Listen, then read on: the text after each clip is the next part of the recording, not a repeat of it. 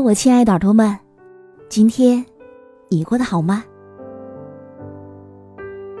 首先，我要在这儿祝你新年快乐，因为马上就要过年了。我不知道现在的你还坚守在工作岗位上，还是已经在回家的路上了呢？今天我看到了一篇文章，题目叫做“想回家过年，又怕回家过年”。那我想。如果你现在刚好也是到了适婚的年龄，那我想，这个标题应该特别符合你现在的感受吧。这篇文章的作者是巫小诗，那以下的时间分享给你听。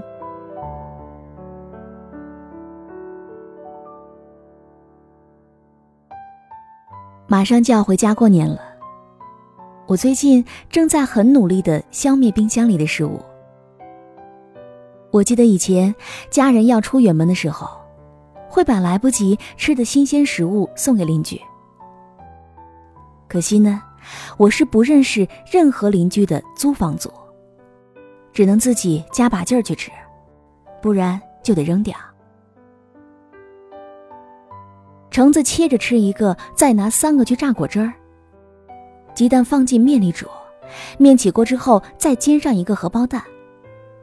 不是我口味重，仅仅是因为我吃不完呢。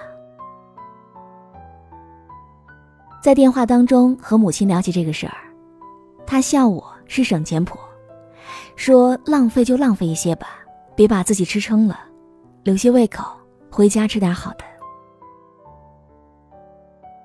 说到回家过年，脑子就像是沙漠当中饿晕之后的唐老鸭一样。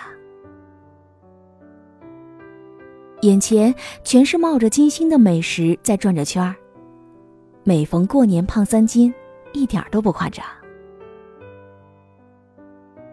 可是很奇怪呀，虽然过年回家归心似箭，可是我总是会在某一瞬间闪过一丝害怕的念头，想回家过年，又怕回家过年。人怎么会这样矛盾呢？我其实是一个来自十八线小城的人，那里的年轻人大多较早结婚。虽然我没心没肺，一直以少女自居，打趣的时候还会说我是一个宝宝，可其实我已经老大不小了。我之前参加过家族当中一个妹妹的婚礼，家人让我在婚礼现场负责拍点照片。抱着相机拍照的时候，旁边有宾客问我：“哎，你是哪家婚庆公司的？很少看见女摄像啊。”我说：“我不是婚庆公司的，我是新娘的姐姐。”宾客跟我寒暄了几句，知道了我是谁家的女儿，就问我何时嫁人。我说不知道啊。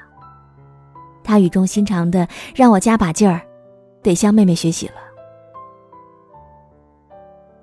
我感觉好像又尴尬，仿佛妹妹考上了名牌大学，在摆升学宴，而姐姐还在读高二，成绩也不咋地。鬼知道她哪年才能够考得上的。在小城，如果适龄青年近几年没有结婚的意向，那几乎就代表你不务正业，甚至还有点不孝。父母都热衷于告诉你，每个周围同龄人结婚的消息，每一次都像是旁敲侧击的一次警钟，钟响之后，漫长的回声当中，都传达着一句“你不听话”。今年的春节，邻居家比我小的儿子也要结婚了，但愿回家之后，家人不会又以此来督促我。婚姻这所大学。我想几年之后再去考上，而现在我只想当一个快乐的学渣。母亲有很多小姐妹，她们是同事、是同学，或者仅仅是同一个小区的熟人。小姐妹们的孩子都和我一般大，谈论孩子自然是他们永恒并且最热衷的话题。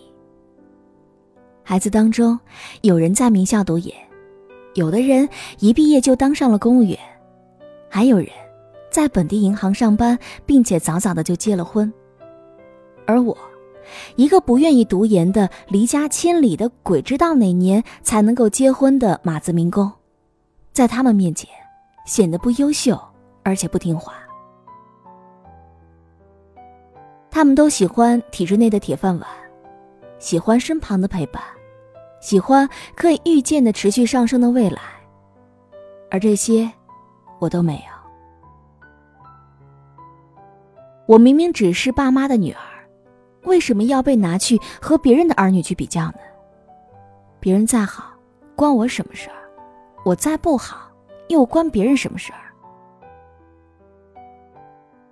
回家的车票只能抢到一张，小年夜凌晨四点出发的，时间不好，打算攒在手里当做备选。